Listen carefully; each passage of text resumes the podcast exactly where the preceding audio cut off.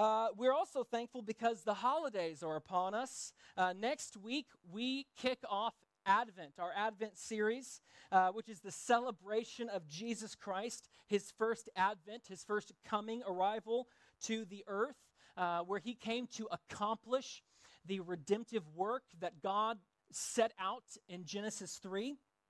Um, you know, I'm not quite sure when the holiday season officially kicks off in Belgium. I don't know, like if there's like a set day. Maybe you can tell me after service if there's like a day that hey, this is when the holidays officially start. Uh, I noticed downtown that Christmas market booths are starting to uh, pop up, and there are Christmas trees decorating certain metro stops, at least over where I live. Uh, in America, where I'm from, the holidays start with Thanksgiving. There's actually a, a, a, a there's a holiday we have called Thanksgiving, and there's a bitter um, you know division between Americans. You know, Americans are very divided. Uh, the whole world knows that. And one of the one of the core divisions we have is whether or not it's okay to start playing Christmas music before Thanksgiving or if you have to wait until after Thanksgiving. In my family, we are the before Thanksgiving, and all the people who are after Thanksgiving are Scrooges and they're Grinches and they have no joy in their life. Um, I'm just kidding, of course. I'm joking. Um, you know, maybe if you know any Americans in, in Europe, uh, maybe you've been invited to like an American style Thanksgiving, even here in Belgium. I've been to two Thanksgivings in the past week, and I have this nice baggy sweater on to hide the kilo or two I may have gained with those big meals in the past week. Uh, you know, I love this holiday. It's something that we always miss. You know, when you know my, my, wife and I miss every year living here. Uh, we miss it because you know Thanksgiving kicks off the most wonderful time of the year in America. Uh, it's filled with family, filled with friends, and filled with all the you know sentimentalism my little heart can hold. Um, but more than that, Thanksgiving, thankfulness, is a crucial Christian virtue and one that you don't have to be an American to celebrate.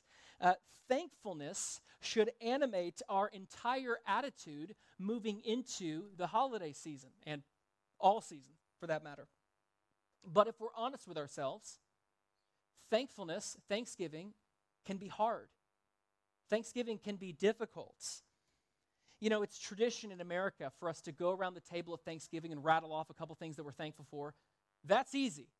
A life of thankfulness, giving thanks in all circumstances, that's a different story. That, that's much more difficult.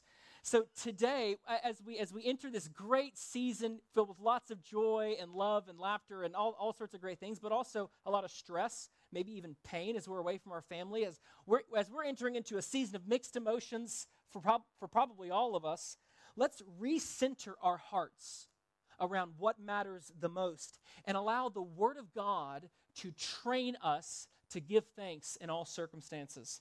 I'd invite you to stand with me as we read just one verse this morning. It comes from the Psalms. We're going to read Psalm 118, just verse 1. When I finish reading this, I'm going to say, This is the word of the Lord. If you believe that to be true, you respond by saying, Thanks be to God.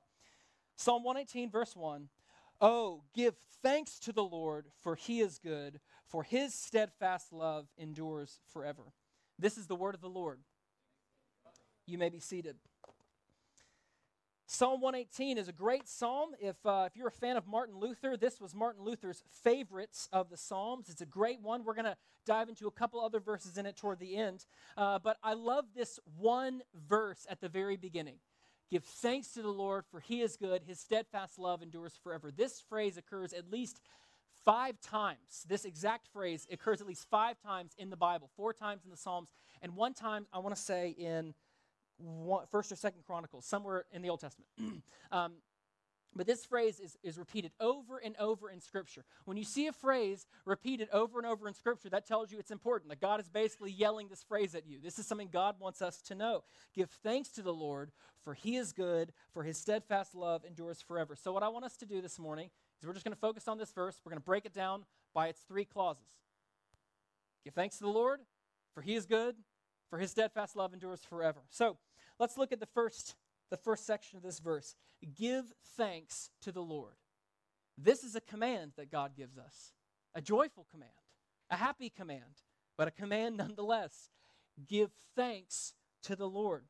God makes it clear that we, as his people, are to give thanks to him for his goodness and his steadfast love for us.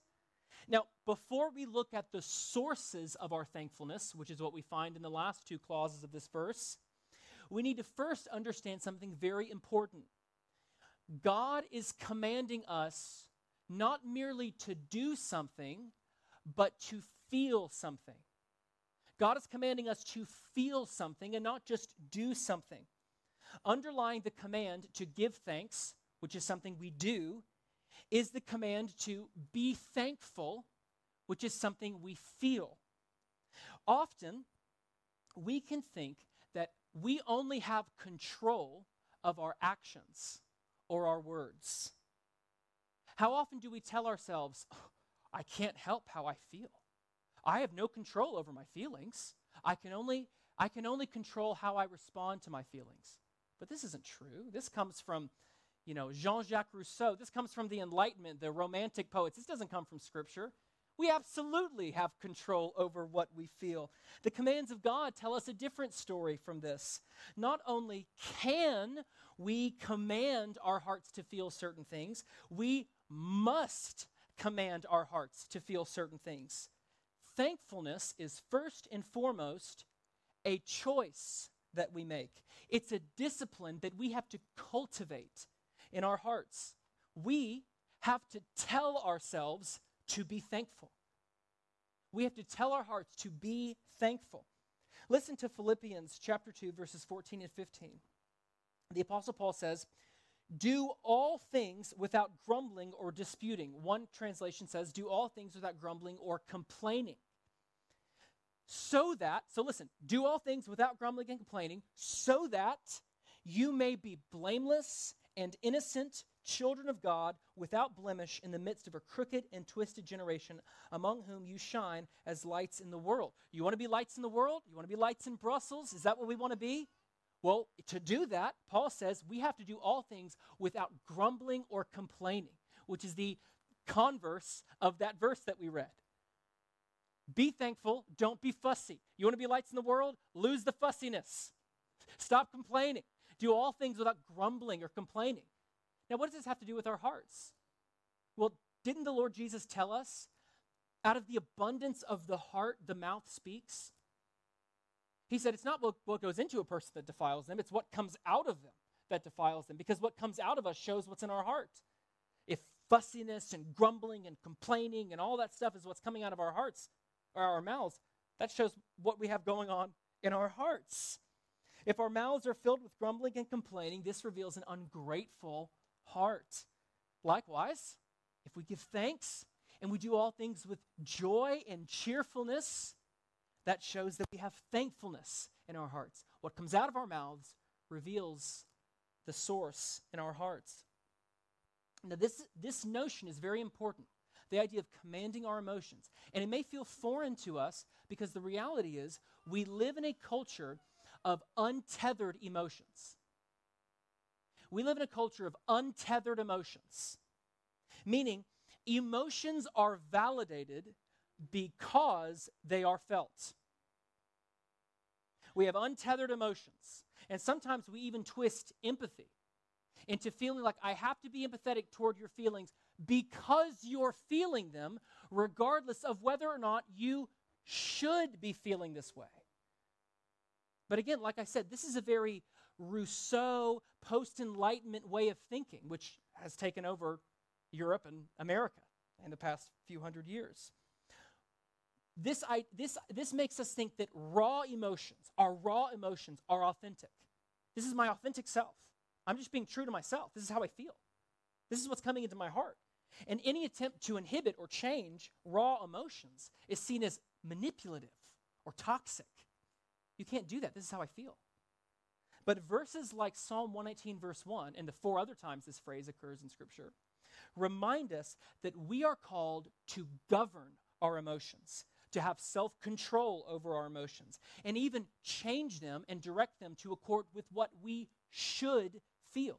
We are sinful, brothers and sisters. That means that even our intuitions, even our natural emotions stem out of sinful hearts, sinful flesh. And even that has to be sanctified and redeemed and brought under the lordship of Jesus. You know, a two year old having a meltdown in the middle of a restaurant because the kitchen ran out of frites is a textbook example of untethered emotions. This kid has no control. Every time you see a kid with, throwing a temper tantrum, that is, this child has no control over their emotions. That's okay. The kid's learning. The kid's learning. But the goal there should not be to say, well, hey, son, listen, you can feel all you want. You can feel all that rage in your heart. Just don't act like it.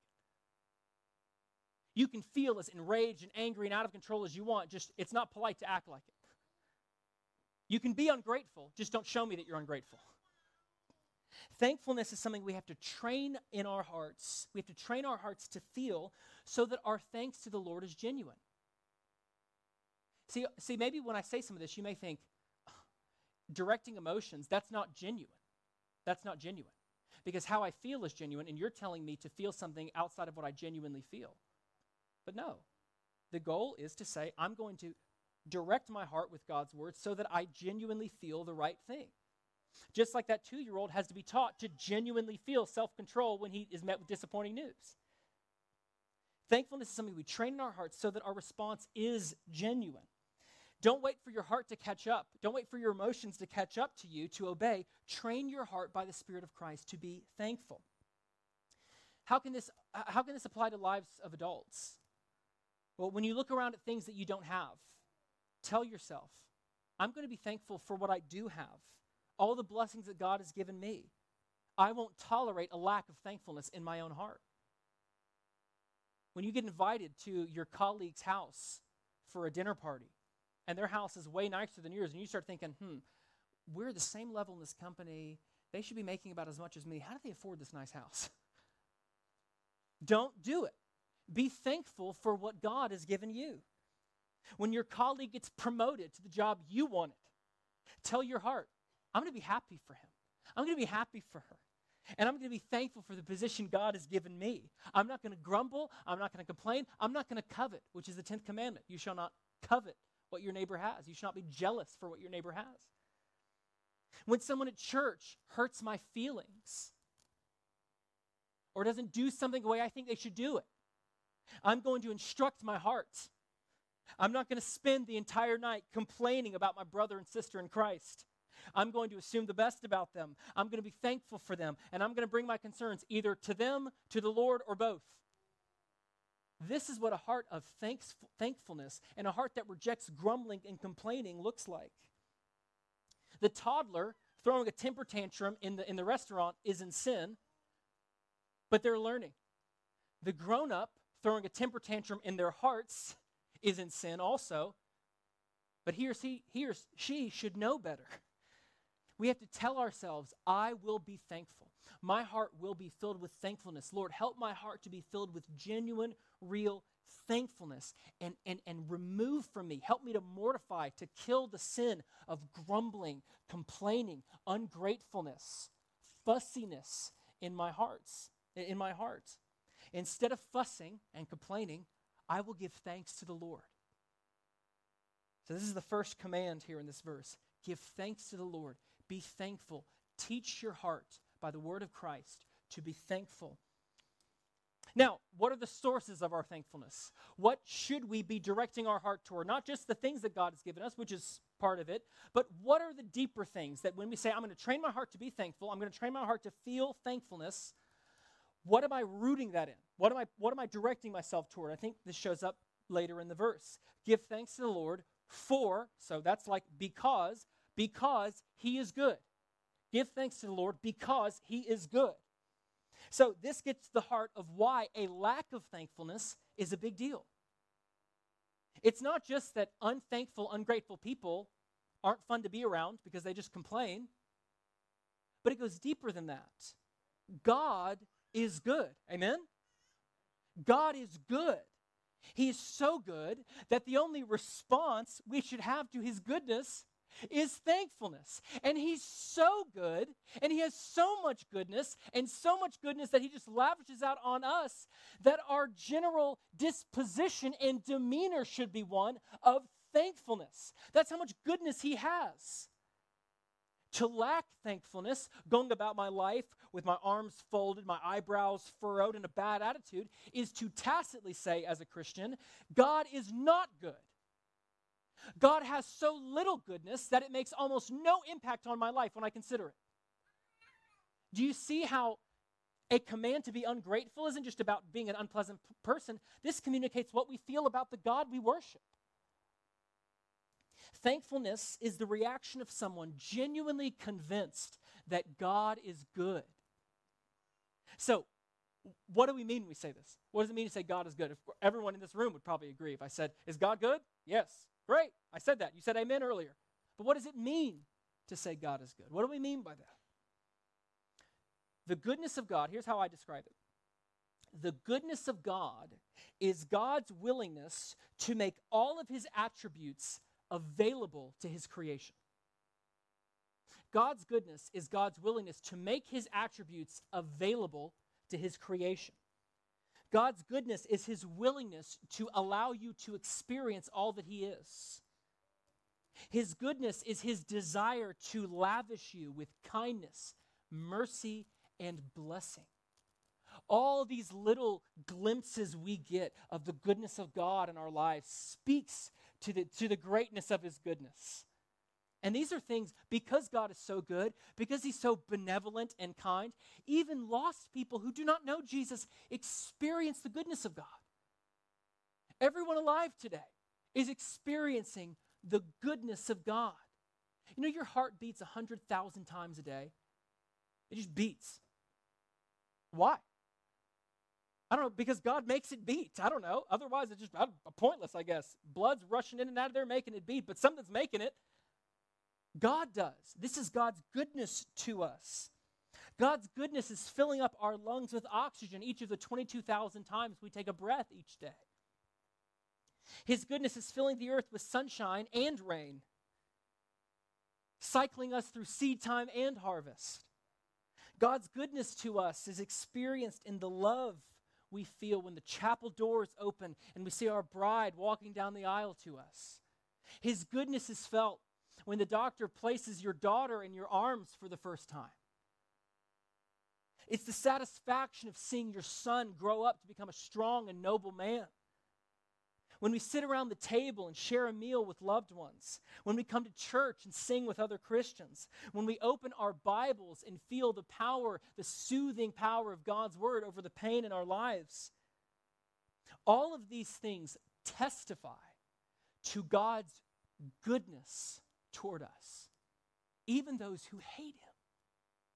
He's so good that he even spills out his goodness upon them.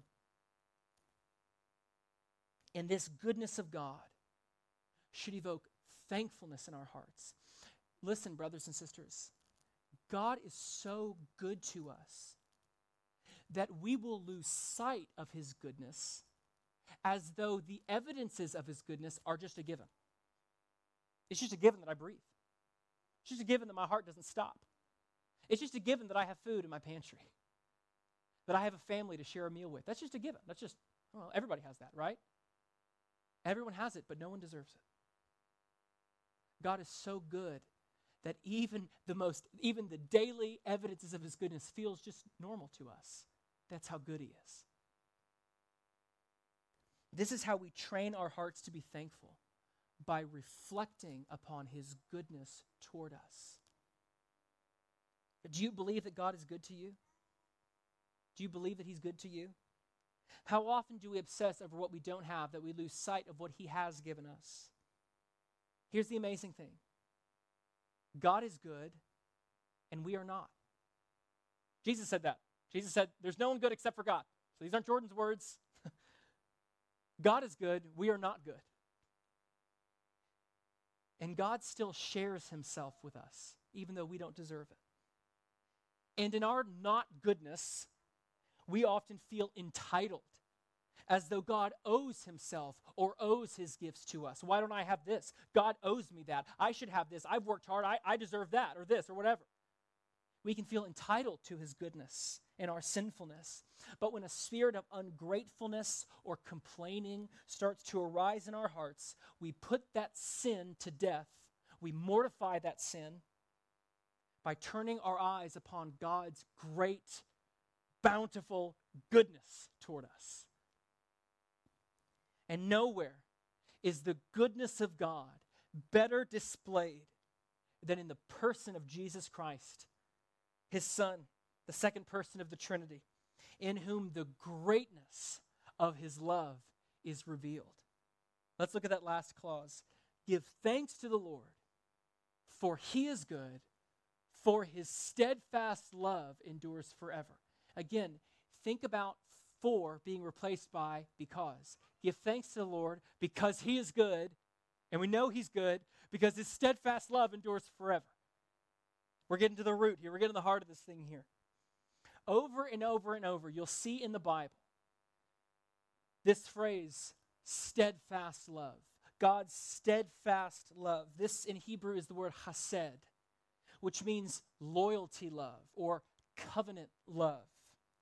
To speak of God's hesed love, his steadfast love, is to speak of his enduring, unwavering covenant faithfulness, goodness, and affection for his people. This is the type of love that over and over and over again the Bible says will never end. God's faithful covenant loyalty, love to his people will never, ever run out. This is the type of love that will never run out. As long as God is God, he will love his people. For God to stop loving his people would mean that he would stop being God. And that ain't going to happen. It's far more likely that tomorrow morning the sun falls out of the sky than it is for God to feel anything other than endless love for his people. Now, when we talk about God's love, you know, God makes this, at, this attribute of himself available to us in that we feel love.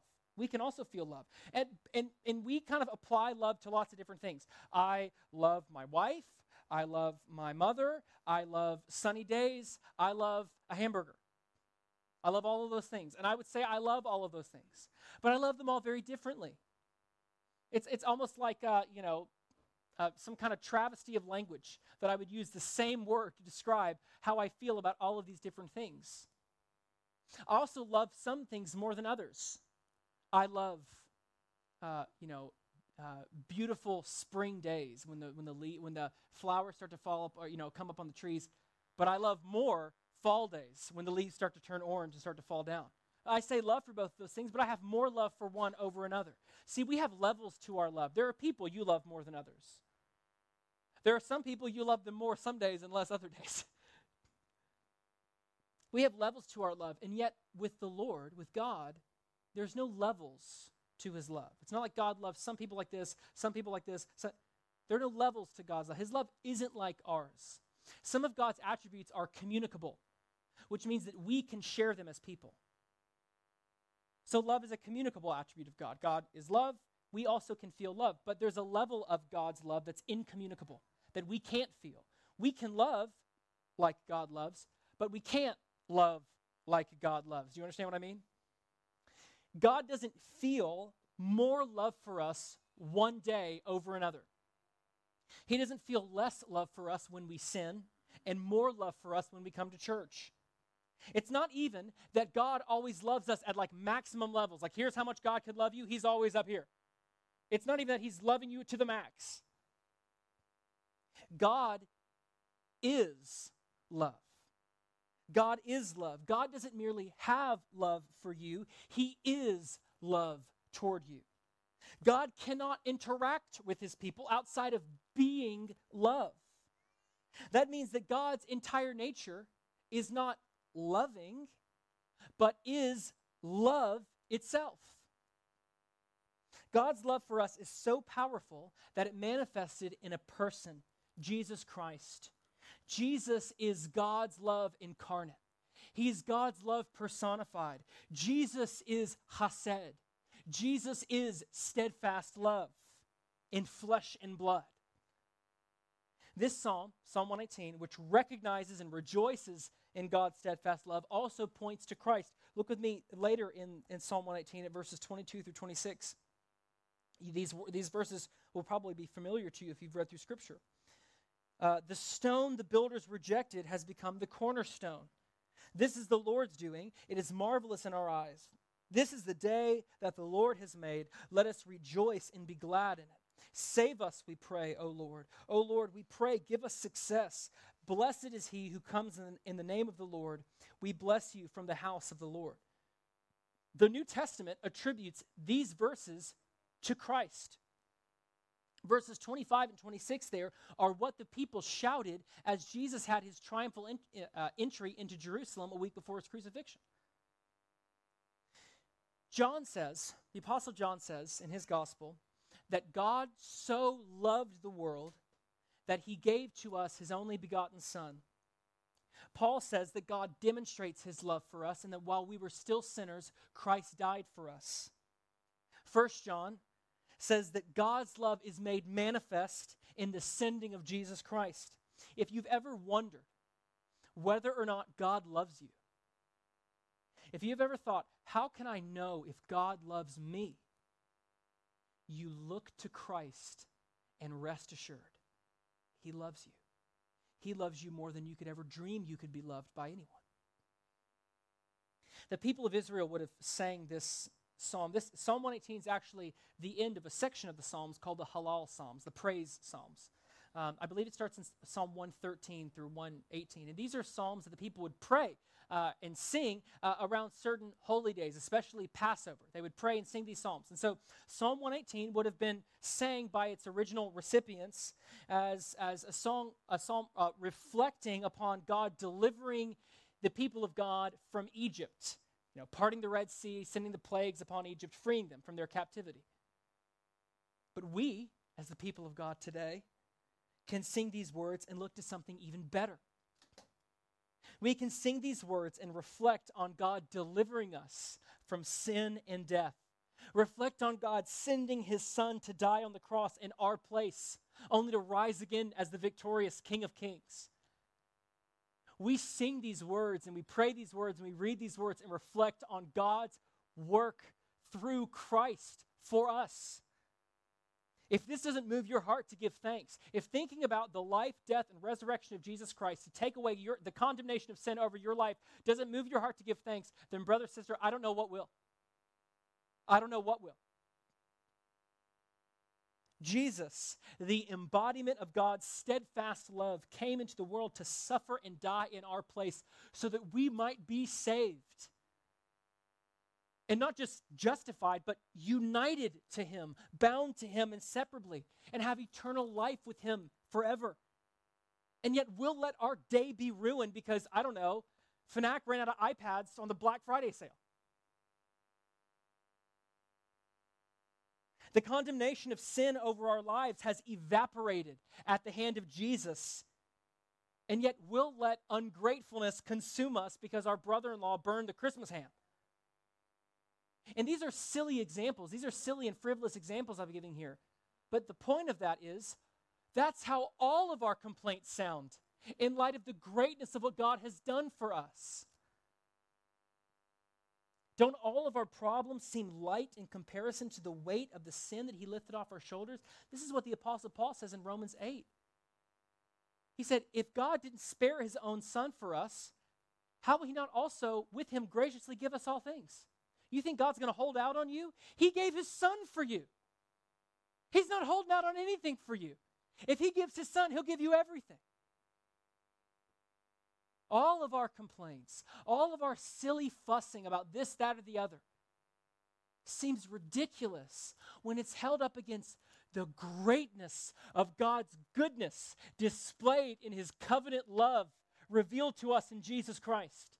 Doesn't it? Do you agree with this? Make sure I'm not going crazy up here. All of our worries seem small when he promises to never leave us nor forsake us. Now, because we are sinners, and sinners we all are, our hearts are factories of complaints, entitlement, and resentment. Listen, brothers and sisters, I can complain with the best of them. I can fuss with the best of them. I can have a fussy, complaining heart. I can do that.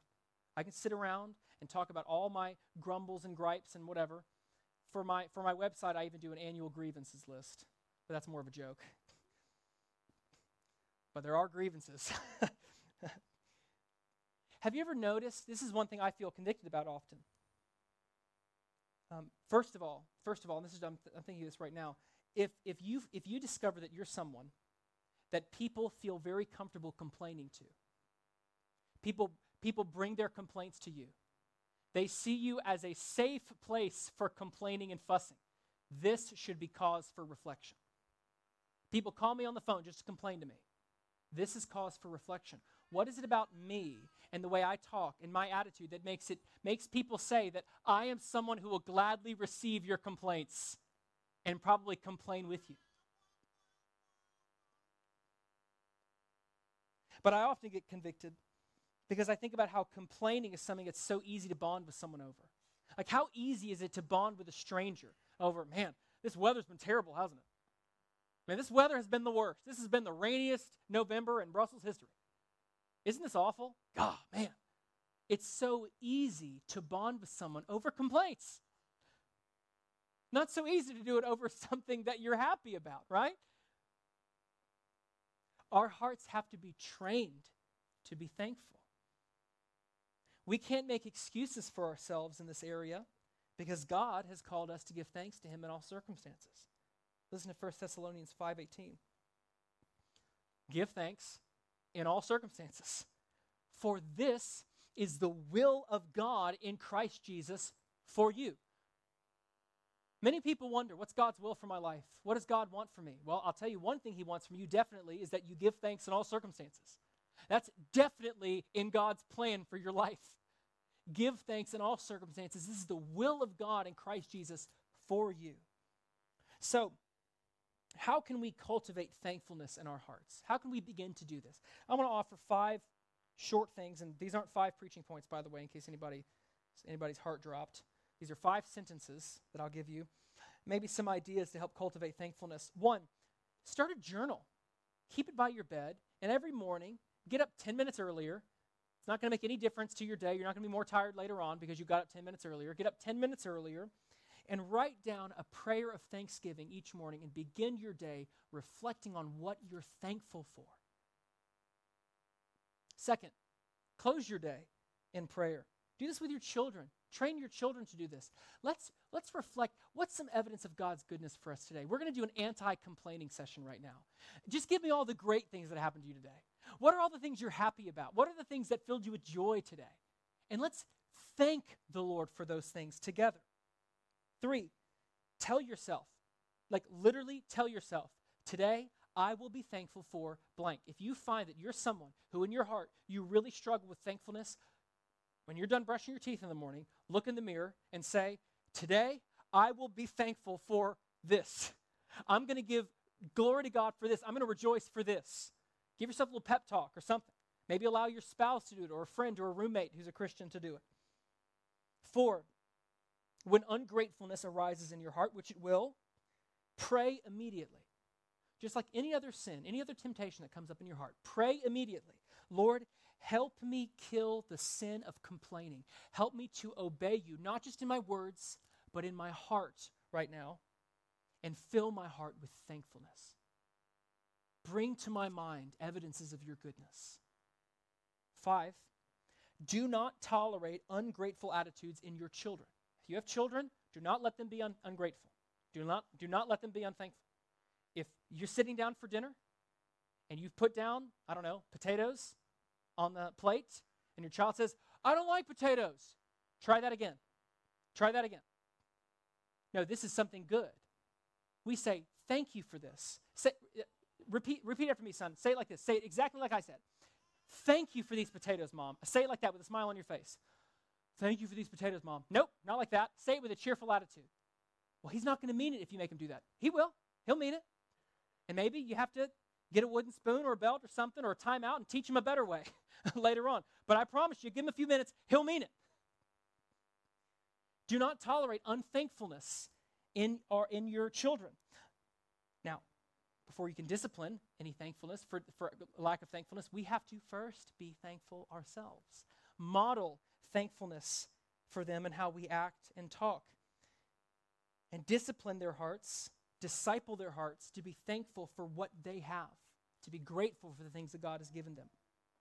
Because again, the Bible says, train up a child in the way he, he should go, and when he's old, he will not depart from it. What we allow our children to be when they're young is what they'll be when they're older. This is hard. Lots of kids have different personality types. This is difficult. But if we allow our children to be ungrateful in their hearts when they're young, guess what they'll be when they're older? Ungrateful. If we don't teach them how to cultivate thankfulness in their hearts when they're young, guess what they won't know how to do when they're older? Cultivate thankfulness. They'll be fussy, they'll be angry, and they'll throw all kinds of temper tantrums as adults, and it will be awful. We have to teach them to govern their hearts when they're young and to point their own hearts and to have self control over their hearts to be thankful and obey this command. This is part of raising our children in the fear and obedience of the Lord. Now, wrapping up here, this is not a pep talk that God gives us. This isn't, this isn't this verse isn't a pep talk from God. This is a command. But like all of his commands, this is a blessing. A thankful heart is a blessed heart. Thankful people are happy and they're flourishing. They're great to be around. They're life giving. Ungrateful people, bitter people, complaining people are resentful. They're miserable. They don't like their own life and they're no fun to be around unless you want to go complain. And again, I have to reflect on this for myself as well. Complaining feels good. Complaining feels good, but it doesn't make you happy. It doesn't give you what you really want. Thankfulness, however, is the virtue of a happy man or a happy woman and a happy child. So, as we go into this season with all of its mixed emotions, all of the good, all of the bad, all of the hard, all of the life giving, let's do it remembering who God is. Who is God? Remember that He is good to you. Remember Jesus Christ, His Son, our Lord. Remember what Christ proves that His steadfast love endures forever and give thanks to him. Let's pray together.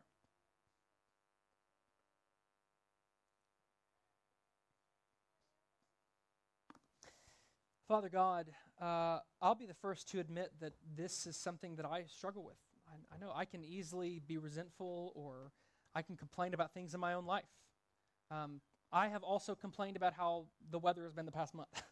I, I, I'll complain about food or I'll complain about just silly things. And Lord, I'll, I'll, I'll say that when I do that, I'm losing sight of how good you are. Your greatness and your goodness. I'm losing sight of the blessings that you've given us.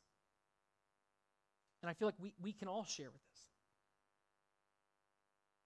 We come to church, we, we read our Bibles, we pray, we go to community group, and we're reminded again of how great your steadfast love for us is, how good you are, how kind you are, and yet we get up on Monday or we go to work the next day and we forget. We're so forgetful, Lord. But Lord, help us to remember that your joy is our strength. Your joy is what makes us who we are as your people.